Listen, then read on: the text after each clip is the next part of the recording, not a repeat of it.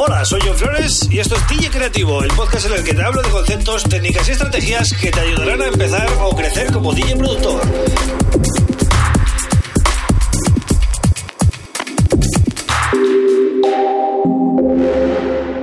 Hola, bienvenido y bienvenida a DJ Creativo. Este es el episodio número 211 del podcast. Y hoy voy a hablarte de mi instrumento virtual favorito. Y no es lo que crees, ¿vale? Porque si estás pensando que te voy a decir algún UST de moda, la verdad que no eh, van por ahí los tiros.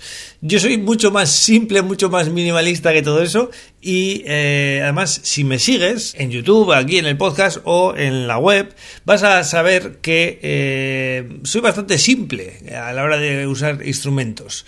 Y de ahí, de ahí, de ahí quiero tirar, ¿no? Del simpler. Mi instrumento virtual favorito es el sampler. El sampler que en Live tenemos dos. Bueno, tenemos dos, no, tenemos más. Tenemos el simpler, tenemos el sampler, tenemos el impulse.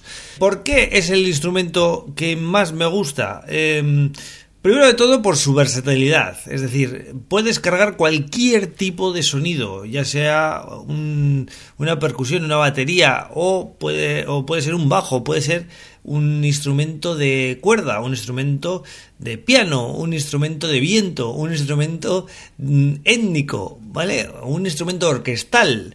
Em, también puede ser voces de cualquier tipo, ¿no? Y también, importante, se puede combinar entre loops y eh, sonidos eh, cortos, ¿no? Lo que serían los one shots. No nos limita para nada. Pero hay muchos más beneficios aparte de su versatilidad, como por ejemplo eh, que consume bastantes pocos recursos de CPU, cosa que me encanta.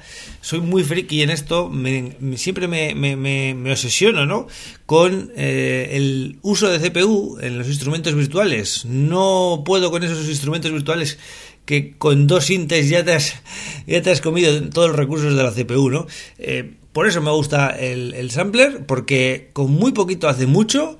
Y pues en el caso del simple, fijaros, tenemos envolvente, tenemos filtro, tenemos envolvente de filtro, tenemos varios tipos de filtro, incluso con, con, con overdrive, con, con, distorsión, ¿no? Y también tenemos toda la parte de LFO, el transpose, el glide, que es un parámetro muy importante cuando trabajamos con notas largas para hacer esos efectos de modulación, ¿no? Con, el pitch.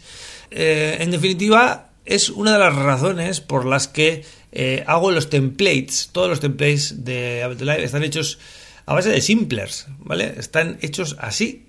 Todos los templates que, tenéis disponibles en mi web porque no quería complicar las cosas con VSTs muy de moda, ¿no? Como puede ser pues el Diva, el, el, V3 de Arturia, bueno, el Serum o sintes así, ¿no? Que son muy populares, muy potentes, pero que consumen mucha CPU y que no todo el mundo tiene, ¿vale? Entonces quería hacerlo muy muy simple y lo mejor es tirar de precisamente eso, de simpler. Pero también es mi instrumento eh, favorito porque es gratis. Al final me gusta recomendar un instrumento a la gente que sea gratis para ellos, ¿no? Eh, bueno, gratis entre comillas. Primero tienes que comprar el software, pero una vez que ya lo compras, ya lo vas a tener, e incluso actualizado a nuevas versiones. Por tanto, me parece una buena recomendación para cualquiera. Nunca me voy a equivocar.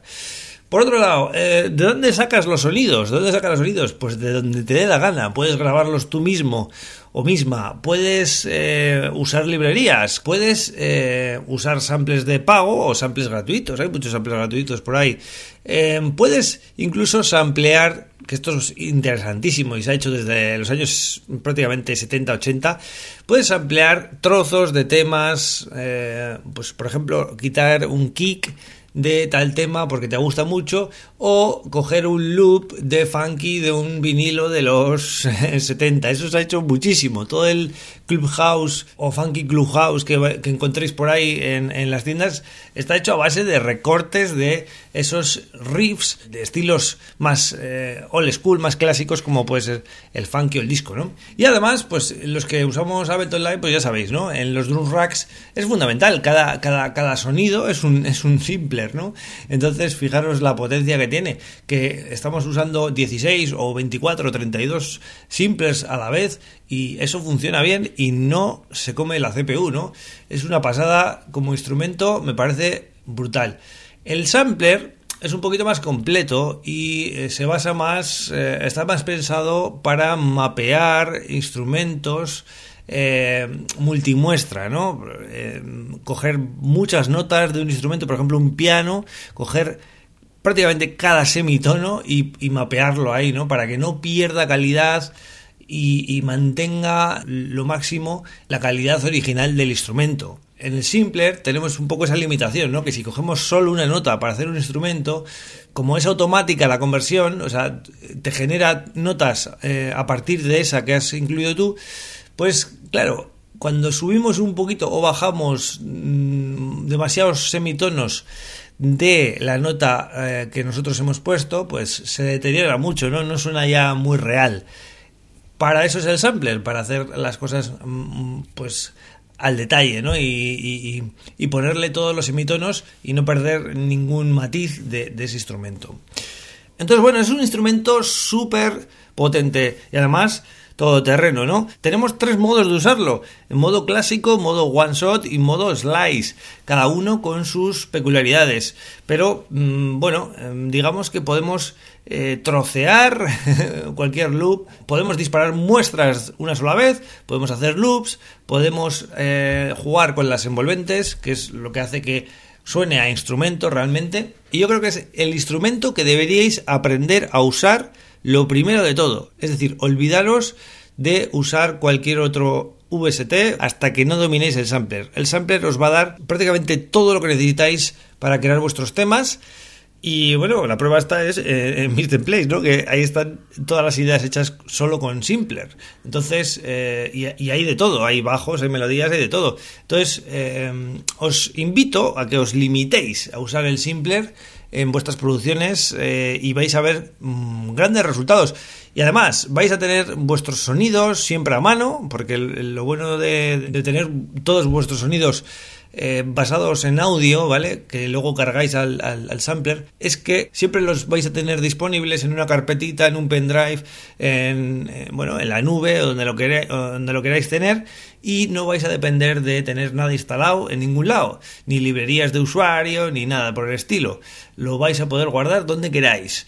Por tanto, mi recomendación de hoy, usar más el sampler, o en este caso el simpler de Ableton Live, para crear vuestras producciones y vais a ver cómo mejoráis. Un episodio muy enfocado a la producción, ya lo habéis visto, y aprovecho y enlazo, ¿no? Que tenéis eh, templates y tenéis eh, mucha más información en mi web johnflores.pro. Si queréis recibir un newsletter semanal con un 20% de descuento en todo lo que lanzo, id a mi web en el apartado samples, ¿vale?